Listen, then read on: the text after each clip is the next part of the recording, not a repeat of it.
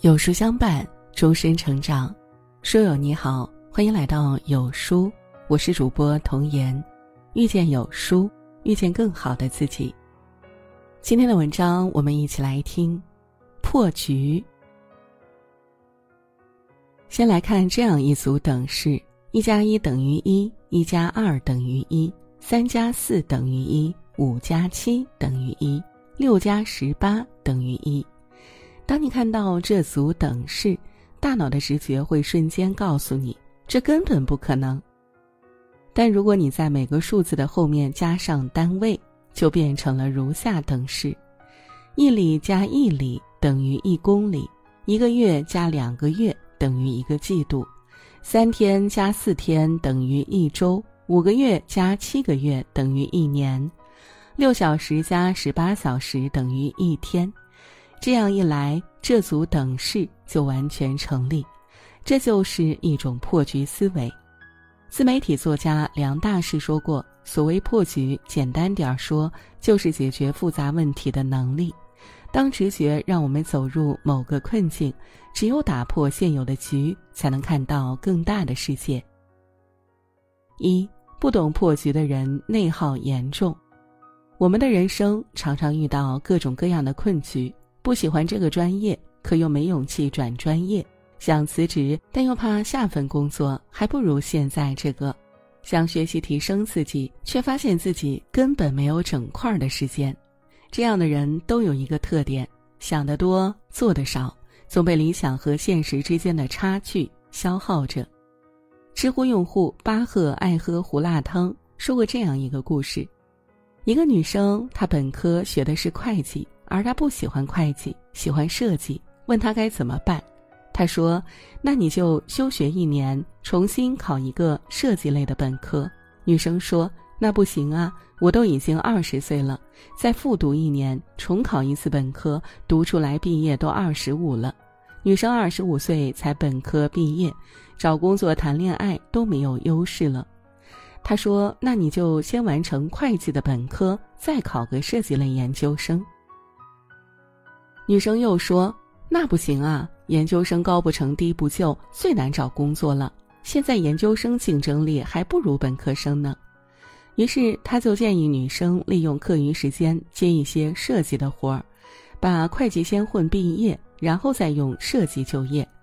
女生继续反驳：“那不行啊，我想去一个稳定一点的大公司，大公司都很看重第一学历的。”我这专业不对口，到那儿肯定就被筛掉了。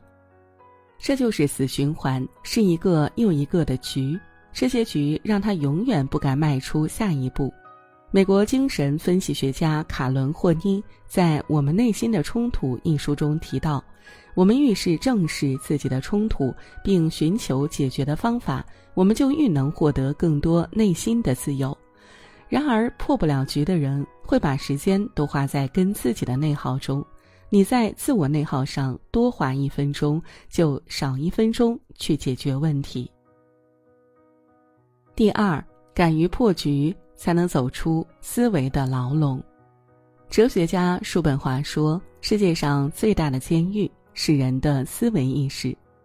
人一旦敢于破局，思维的牢笼就会被彻底打开。”十几年前，吴晓波联合央视计划拍《激荡三十年》的纪录片，时间很紧张，只有四个月。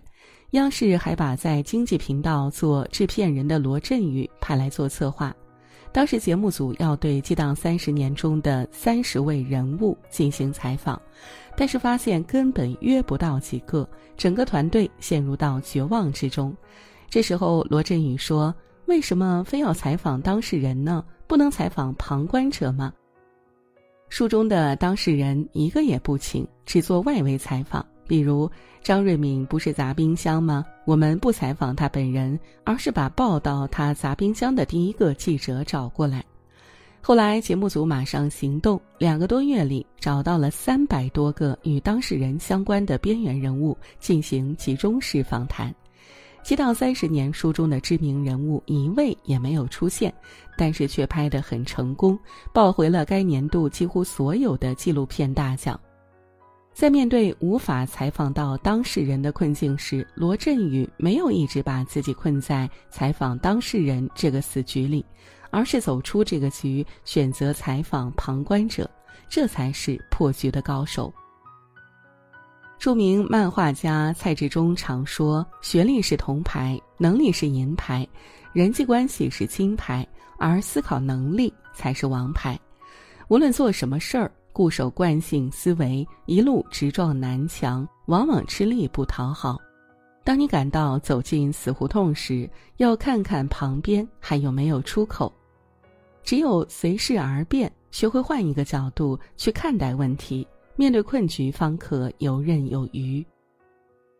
第三，破局才能看到更大的世界。一位作家曾说。人和人命运的主要不同在于思考力的差距。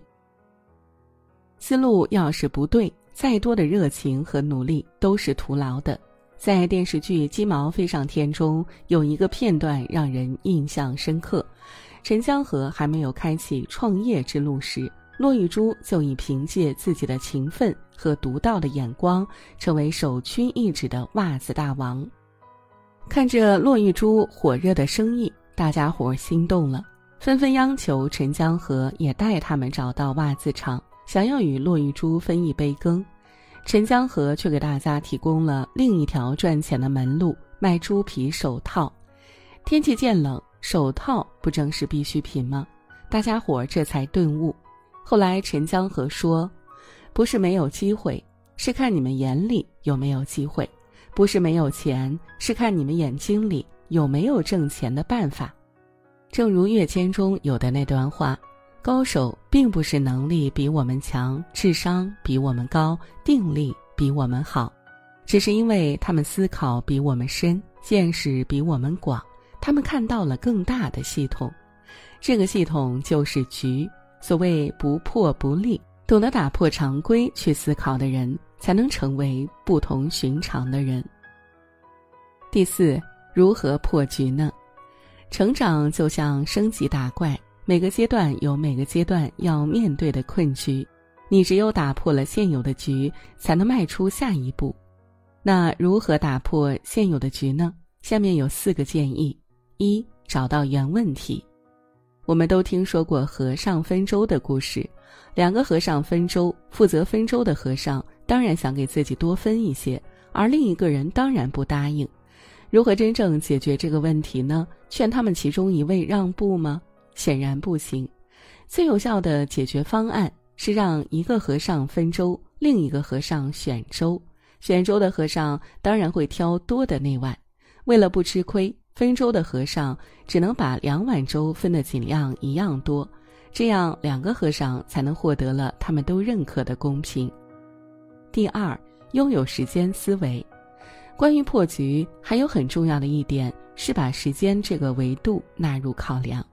如果你学习一项技能，可以先试着给自己制定更长远的目标，一步步拆分目标，一步步精进。如果你选择一份工作，就多考虑这家公司的发展前景，而不是只看眼前的薪资待遇。如果你做一项投资，不妨从更长的周期去考量这项投资的回报和收益。只有拥有时间思维，从更长的时间上来考量不同的选择，才能做出更明智的选择，给自己更多的信心和动力。